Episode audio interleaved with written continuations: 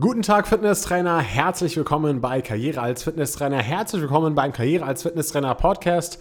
Heute mit einer neuen Episode und zwar gibt es heute mal den Muskelkatalog Teil 2. Darauf hat mich eine Zuschauerin auf YouTube aufmerksam gemacht, dass es doch cool wäre, wenn es mal eine zweite Episode geben würde zum Muskelkatalog, wo auch die anderen Muskeln des Muskelkataloges vorgestellt werden. Bisher war es ja bei Episode 1 so, bei der allerersten Episode dieses Podcasts hier, dass ich dort eben die ersten 15 Muskeln bzw. alle prüfungsrelevanten Muskeln vorgestellt habe. Aber es gibt ja noch weitere Muskeln, die durchaus als oder für Fitnesstrainer relevant sind und die auch noch im Muskelkatalog mit enthalten sind. Und um die soll es heute mal gehen, damit du auch hier die Möglichkeit hast, das Ganze dir unterwegs anzuhören und somit einfach für deine B-Lizenz-Prüfung zu lernen. Und es wird eben heute um elf Muskeln gehen. Die gehen wir eben nach und nach durch und da sage ich immer Ansatz, Ursprung, Funktion, sage auch mal ganz kurz, was die Körperdehnübung wäre, ja, und äh, vielleicht auch eine Übung noch, die man mit freien Handeln ausführen könnte zum Beispiel. Und ja, da gehen wir einfach Schritt für Schritt durch und du kannst dich, du kannst es einfach von unterwegs aus hören. Wenn du den Muskelkatalog selber noch nicht hast, dann geh einfach mal auf kaf-akademie.de. Dort kannst du oben im Menü einfach auf Muskelkatalog klicken und dir den Muskelkatalog kostenlos herunterladen oder zum Beispiel auch als gedruckte Version nach Hause bestellen. Ja, bei mir liegt er auch in der gedruckten Version hier direkt vor mir. Oder äh, was du auch noch machen kannst, äh, wenn du gerade für die Anatomie lernen musst und wenn du gerade Muskeln lernen musst, ist folgendes. Und zwar gibt es bei uns bei der KF Akademie das Muskeltool.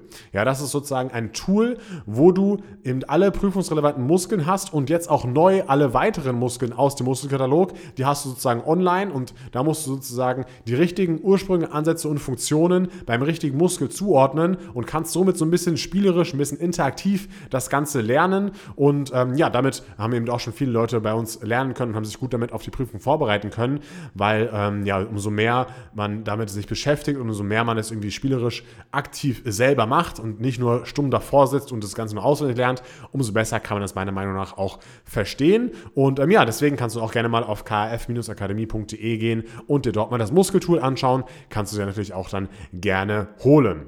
Aber fangen wir mal direkt an mit den ersten Muskeln für heute. Und das sind die Muskeln Musculus rhomboideus major und Musculus rhomboideus minor. Diese nehmen wir jetzt einfach mal hiermit zusammen und äh, betrachten einfach mal gemeinsam, weil sie eben auch fast die gleichen Aufgaben im Körper haben, beziehungsweise die gleiche Funktion erfüllen. Ja, was allerdings unterschiedlich ist, ist der Ursprung. Ja? Der Ursprung des Musculus rhomboideus minor ist an der, an der Halswirbelsäule, beziehungsweise die Dornfortsätze an der Halswirbelsäule, aber auch nur vom sechsten und siebten Halswirbel. Das ist der Ursprung. Ja? Und das zieht dann eben runter zum Schulterblatt. Und der Ursprung vom äh, Musculus rhomboideus major ist allerdings der Dornfortsatz der Brustwirbel 1 bis 4 und das zieht dann eben auch schräg nach unten zum Schulterblatt. Natürlich ist der Ansatz auch nicht komplett gleich, ja, aber weil natürlich ähm, ja, der, der Rhomboideus minor liegt so sozusagen etwas über dem Rhomboideus major, aber für uns Fitnesstrainer reicht einfach, dass der am Schulterblatt ansetzt. Wir müssen nicht alles mit hundertprozentig die genaue Lokalisation kennen und das Ganze auch noch auf Latein und Deutsch, um den Körper zu verstehen und seine Anatomie zu verstehen. Deswegen reicht das hier meiner Meinung nach komplett aus. Und äh, wie sieht die Funktion aus? Und zwar äh, ist das die, einmal die Rückführung des elevierten Armes in die neutrale Nullposition. Und dafür möchte ich mal ein bisschen was erklären. Ja, erstmal müssen wir natürlich wissen, okay, was ist überhaupt der elevierte Arm? Ja? Und äh, der elevierte Arm bedeutet so, oder beziehungsweise eine Elevation ist einfach eine Abspreizbewegung über die 90 Grad hinaus. Ja, wenn wir uns das so vorstellen, wir machen die Übung Seitheben, die kennen ja bestimmt die meisten. Da führt man ja dort eine Abduktion des Armes durch, ja, bis man ungefähr so 90 äh, Grad Winkel zwischen Oberarm und Oberkörper erreicht hat. Ich weiß, es gibt viele verschiedene Varianten vom Seitheben, aber wir gehen jetzt einfach mal davon aus. Ne?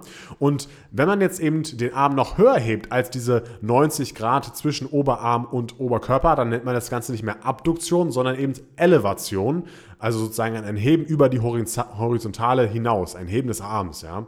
Und ähm, wenn man eben den Arm so weit oben hat, ja, dann bringt eben der Rhomboideus major mit den Arm nach hinten zurück, beziehungsweise wieder in die neutrale Nullposition zurück. Neutrale Nullposition heißt einfach, wenn ich jetzt ganz normal, ganz aufrecht und gerade dastehe und meine Arme hängen lasse ja, und nichts sonderlich groß mache, das ist die neutrale Nullposition.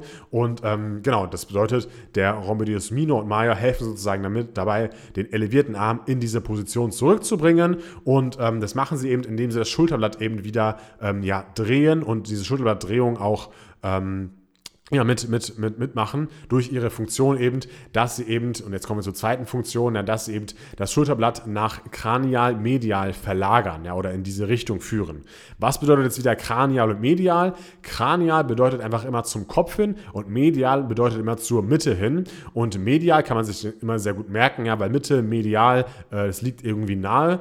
Und äh, kranial, das habe ich mir immer so gemerkt, Kran, das ist wie so eine Art äh, Kran, ja, und äh, der geht natürlich immer nach oben. Ja, ein Kran Kran bedeutet immer irgendwas ganz hoch und deswegen kann ich mir immer gut merken, dass eben kranial nach oben bedeutet, also zum Kopf hin, ja, oder kopfwärts und kaudal ist das Gegengesetzte, ja, und es bedeutet eben eher zur Körperunterseite hin, ja, beziehungsweise eher zur, zur Hüfte hin, ja.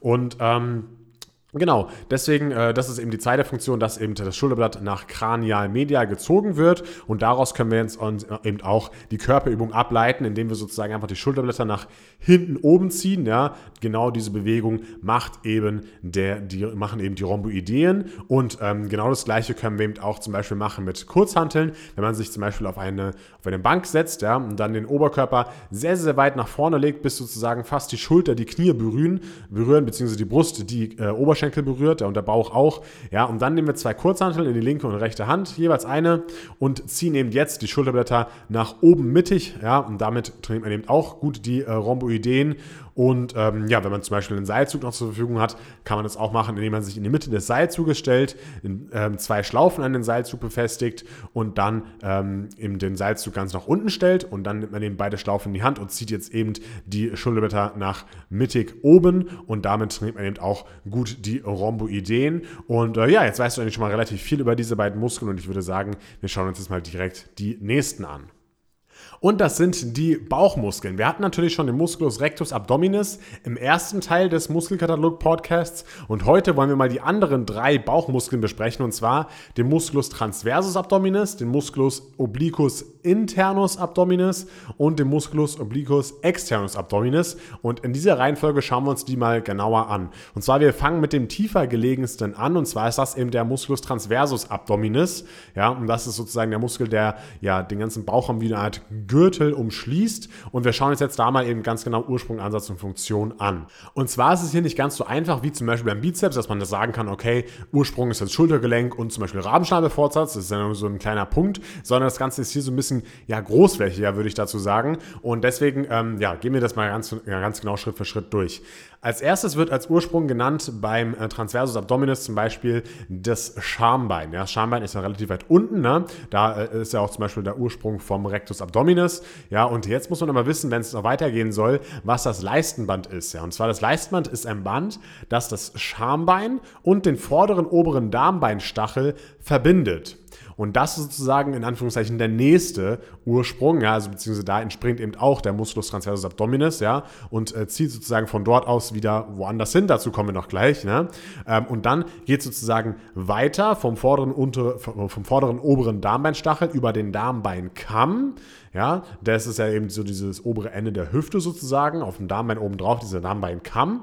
Ja, und ähm, dann äh, entspringt er eben auch noch, wenn es sozusagen hinten in Anführungszeichen vorbei ist, ja, relativ umgangssprachlich ausgesprochen, aber wenn es sozusagen hinten am Darmbeinkamm vorbei ist, dann geht das Ganze über zur Fascia thoracolumbalis, ja, das ist eben die Faszie des äh, Musculus erector spinae. Ja. Da entspringt der Musculus transversus abdominis ebenfalls und dann geht es eben weiter über die Fascia thoracolumbalis eben hoch zur siebten siebten bis zwölften Rippe, ja, und das ist eben auch noch ein Ursprung. Und jetzt gibt es eben diese ganzen vielen verschiedenen Ursprünge, ja, die wie so eine Art Linie äh, sind. Ne? Ähm, und das endet dann, oder beziehungsweise der Ansatz dieses Muskels ist dann eben die Sehnenplatte der Bauchmuskeln, also sozusagen so außerhalb vom Rectus Abdominis, kann man sich jetzt so bildlich ein bisschen vorstellen. Ja? Da ist so der Ansatz, beziehungsweise es geht halt dann einfach in diese Sehnenplatte über, die eben zum Beispiel auch von Musculus internus und externus äh, Abdominis gebildet wird, ja, von den beiden Obliken. Und ähm, ja, das ist sozusagen der Ansatz dann vom Musculus transversus abdominis. Seine Funktion ist einmal die Bauchpresse, ja, also der ist auch gut dafür verantwortlich, verantwortlich, dass wir sozusagen pressen können im Bauch, zum Beispiel um, das Vasalva, um die Vasalva-Methode anzuwenden, ja, um die Pressatmung anzuwenden, gerade im Training besonders wichtig. Ne? Dann ist er auch mit beteiligt an der Expiration, also an der Ausatmung und eben auch am Verspannen der Bauchwand. Ja, das sind eben die Funktionen dieses Muskels. Der nächst höher gelegene Muskel nach dem Musculus transversus abdominis ist der Musculus obliquus internus abdominis. Da gehen wir jetzt auch mal wieder genau Ansatz, Ursprung, Funktion durch. Also dort befindet sich der Ursprung wie folgt. Und zwar beginnt es eben auch am Leistenband, was ich gerade schon eben erklärt habe, wo das liegt, ja, zwischen Schambein und vorderen oberen Darmbeinstachel. Dann der nächste Ursprung ist auch wieder der vordere obere Darmbeinstachel. Geht es weiter über den Darmbeinkamm und endet aber sozusagen an der Fascia thoracolumbalis. Ja, also ähm, der Transversus Abdominis geht ja noch weiter, aber hier endet sozusagen der Ursprung von dem Internus Abdominis und das zieht jetzt sozusagen hoch zur 9. 12, 9. bis 12. Rippe und das kann man sich so vorstellen, als würde dieser Musculus obliquus internus abdominis so ein bisschen von unten außen nach oben innen ziehen. Ja, das ist so ein bisschen der Faserverlauf von, äh, von diesem Muskel. Im Muskelkatalog ähm, kann man diesen Faserverlauf nicht so hundertprozentig ganz genau erkennen, ja? Ähm, aber so kann man sich das ungefähr denken und vorstellen. Die Funktion ist einmal die Vorwärts- und Seitwärtsneigung des Rumpfes, also auch bei einem Crunch zum Beispiel, ja, bei einem, einem geraden Crunch ist dieser Muskel beteiligt, aber natürlich auch bei einem seitlichen Crunch zum Beispiel. Äh, die Rotation macht damit, die Bauchpresse äh, macht damit, eben äh, genauso wie auch der Musculus transversus abdominis und auch bei der Ausatmung ist er beteiligt und er kann eben auch die Rippen senken. Das sind alles eben Funktionen vom Musculus obliquus internus abdominis. Und nun schauen wir uns den Muskel an, der am höchsten liegt von diesen drei, beziehungsweise am weitesten außen. Deswegen heißt er eben auch Musculus obliquus externus abdominis. Ja? Und äh, da ist eben der Ansatz der Darmbeinkamm wieder. Ja? Dann das Leistenband, habe ich ja gerade schon erklärt, wo das verläuft. Direktus Scheide und auch das Schambein. Ja? Und das zieht eben hoch bis zur fünften bis zwölften Rippe. Und das könnt ihr euch so ein bisschen vorstellen, wie wenn es so eher von unten innen nach oben außen ziehen würde. Ja, die Muskelfasern vom Musculus internus und externus obliquus abdominis, die kreuzen sich so 90 Grad Winkel teilweise. Ja, das, das bedeutet, du kannst ungefähr merken, der Internus ein bisschen mehr von unten außen nach oben innen und der Externus eher ein bisschen von unten innen nach oben außen. Das, äh, das kann man so sagen und äh, da, dadurch, da kannst du dich so ein bisschen dran halten ähm, und dir so besser vorstellen wahrscheinlich. Und hier ist eben die Vorwärts- und Seitneigung des Rumpfes wieder auch Funktion. Äh, auch die Expiration ist mit dabei als Funktion, die Bauchpresse und auch die Rotation, also ähnlich eben wie der Internus, äh, wie, der, wie der interne Oblique. Ja. Und äh, mit welchen Übungen kann man die, die beiden Muskeln trainieren zum Beispiel? Einmal zum Beispiel mit der Rumpfdrehung an der Maschine. Das wäre so eine klassische Übung, wo natürlich die Rumpfrotation mit dabei ist. Ne? Die Körperübung wäre zum Beispiel der Bicycle. Da legt man sich einfach auf den Rücken, hebt die Knie an und berührt dann immer mit einem Ellbogen das gegenüberliegende Knie. Das ist so die Übung Bicycle. Ja, dann zum Beispiel Freihandelübung wäre einfach, dass wir eine Lateralflexion durchführen. Das bedeutet, dass wir einen Hantel nehmen, uns schön weit zur Seite nach unten beugen und dann wieder aufrichten. Ja, und äh, Seilzugübung wäre einfach eine Rotationsübung am Kabelzug. Damit werden diese Obliken auch trainiert trainiert. Und ähm, ja, du kannst dir auch gerne mal die Obliken mal ein bisschen genauer anschauen, wenn du einfach mal ein bisschen googelst, dass du dir verschiedene Bilder mal anschaust und auch mal so ein Bild findest, wo du von oben sozusagen drauf sehen kannst. Und da kannst du auch nochmal sehr gut sehen, wie eben diese drei Muskeln in diese Sehnenplatte der Bauchmuskulatur übergehen und wie in dieser Sehnenplatte sozusagen dann der Musculus äh, rectus abdominis eingebettet ist. Und in der Mitte vom Rectus abdominis, ja, da bilden eben diese Sehnen, oder da finden die Sehnenplatten sozusagen wieder zueinander, ja, und das bildet eben auch diese linear alba, ähm, so wird diesem, diese, dieser, dieser Strich sozusagen in der Mitte der Bauchmuskulatur genannt und der wird eben gebildet aus diesen Sehnen, zum Beispiel des, der, der Obliken, ja. Und ähm, ja, das ist eigentlich recht interessant. Kannst du dir gerne mal genauer noch anschauen, äh, einfach mal googeln und dir da ein besseres Bild machen. Das geht natürlich immer ein bisschen besser, wenn man das Ganze auch nochmal sieht und nicht nur hört in einem Podcast. Aber ich hoffe trotzdem, dass du davon ein bisschen was hast mitnehmen können.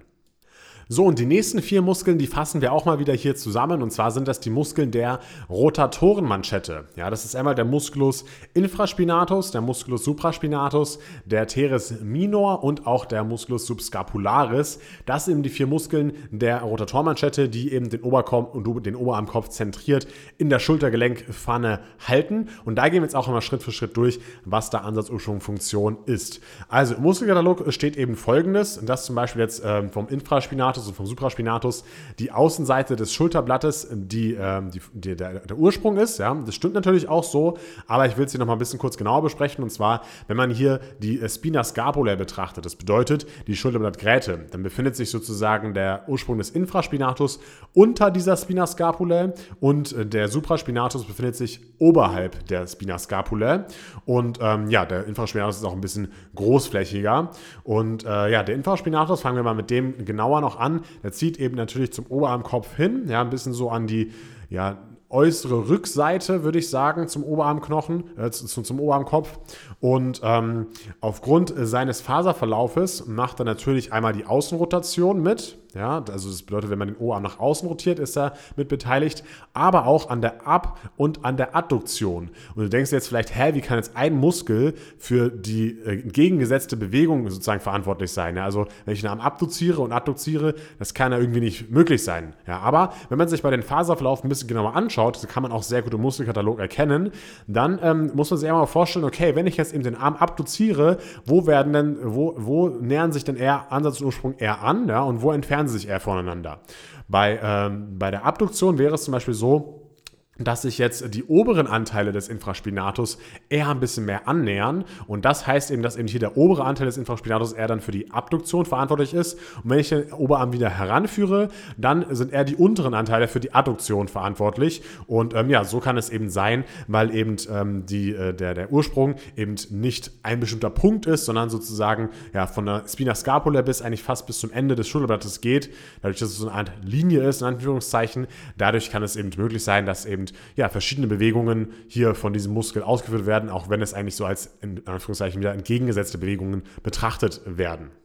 Dann machen wir direkt weiter mit dem Supraspinatus. Da waren wir ja gerade schon dabei. Wie gesagt, Ursprung ist eben an der Außenseite des Schulterblatts, an der Hinterseite sozusagen, aber etwas über der Spina scapulae drüber. Das ist sozusagen der Ursprung. Und der zieht dann eben zum Oberarmkopf hin und auch eher so ein bisschen weiter ja, hinten außen, ja, damit du dir das ein bisschen vorstellen kannst. Und dadurch ergeben sich eben folgende Funktionen. Einmal die Außenrotation und auch einmal die Abduktion. Und äh, ja, genau, das ist eben sozusagen der Supraspinatus. Und ich würde sagen, wir machen direkt weiter mit dem Teres minor. Wenn es ein Teres minor gibt, dann gibt es natürlich auch noch einen Teres major. Der ist aber nicht mehr Bestandteil der Rotatorenmanschette. Und der Teres minor, der entspringt sozusagen an der Innenseite des Schulterblatts, beziehungsweise eben auf der äh, Seite, die nach vorne ausgerichtet ist. Ja, nicht so wie die anderen beiden, die eben auf der Außenseite bzw. auf der Hinterseite des Schulterblatts entsprungen sind. Und der zieht aber trotzdem noch, auch wenn es eben die Vorderseite des Schulterblatts ist, äh, zur, äh, zum, zum Oberarmkopf eher nach hinten wieder hin. Ja, das kann man auch im Muskelkatalog, sehr gut erkennen. Und dadurch ergibt sich auch wieder die Funktion einmal der Außenrotation, aber zum Beispiel auch bei der Retroversion ist er ein bisschen mit beteiligt oder auch zum Beispiel bei der Adduktion. Das wären eben die Funktionen vom Musculus teres minor. Dann machen wir direkt weiter mit dem Musculus subscapularis Subscapularis und Subscapularis heißt einfach unter, unter Schulterblattmuskel. Einfach Sub bedeutet auch immer unter, ja, zum Beispiel Subray ist ja auch äh, die U-Bahn, ne? Und Scapularis bedeutet einfach nur Schulterblatt und deswegen heißt Musculus subscapularis einfach unter Schulterblattmuskel. Relativ easy eigentlich sich zu merken. Und ähm, ja, das ist eben ein Muskel auch der Rotatormanschette und das ist eben der einzige Innenrotator des Oberarms der, der Rotatorenmanschette. Der entspringt eben an der Innenseite des Schulterblatts beziehungsweise an der Vorderseite des Schulterblatts und zieht eben nach vorne zum Oberkopf hin. Und das bedeutet, wenn man eben seinen Faserverlauf anschaut, dann führt eben auch eine Innenrotation durch. Da nähern sich Ansatz und Ursprung an. Äh, neben der Innenrotation hat er immer noch zwei weitere Funktionen, zum Beispiel auch mal wieder den Arm adduzieren und den Arm abduzieren. Und auch hier ist es wieder so wie beim Infraspinatus, dadurch, dass eben äh, die, der Ursprung nicht nur ein spezieller Punkt ist, sondern eine Art Linie. Ja, dadurch äh, kann man eben hier wieder zwei entgegengesetzte äh, Bewegungen durch einen Muskel sozusagen initiieren. Ähm, der untere Anteil kann den Arm eben adduzieren, also führt eine Adduktion durch und der obere Anteil macht eher eine Abduktion. Wenn man sich das auch wieder anschaut im Muskelkatalog mit dem Faserverlauf, dann kann man das dort auch sehr gut erkennen. Und ja, das wären, waren eben diese vier Muskeln zur Rotatorenmanschette. Das waren jetzt natürlich alles ein bisschen Basic-Wissen. Ja, man kann sehr, sehr viel über diese Muskeln sagen, auch was das subakromiale Schmerzsyndrom betrifft, also einfach Schmerzen unter dem Schulterdach. Ähm, da kann man natürlich auch viel zu sagen, aber wir wollen ja heute uns erstmal hier nur die grundlegende Anatomie dazu anschauen und das haben wir, denke ich mal, ganz gut gemacht. Und als letztes in der heutigen Episode schauen wir uns nochmal zwei Muskeln des Armes an. Und zwar einmal starten wir hier mit dem Musculus brachialis. Der heißt eben auf Deutsch Oberarmmuskel und äh, der liegt eben leicht hinter bzw. unter dem Musculus biceps brachii ein bisschen an der Außenseite mehr des Oberarms, ja, und das ist eben auch ein Beuger des Ellbogengelenks, ja. Er entspringt am Oberarmknochen und setzt an der Elle an, das ist auch ein Unterschied zum Bizeps brachii. Einmal, dass er eben nicht an der Speiche ansetzt, der Bizeps setzt ja an der Speiche an, und aber auch, dass er eben nicht zweigelenkig wirkt, sondern nur eingelenkig.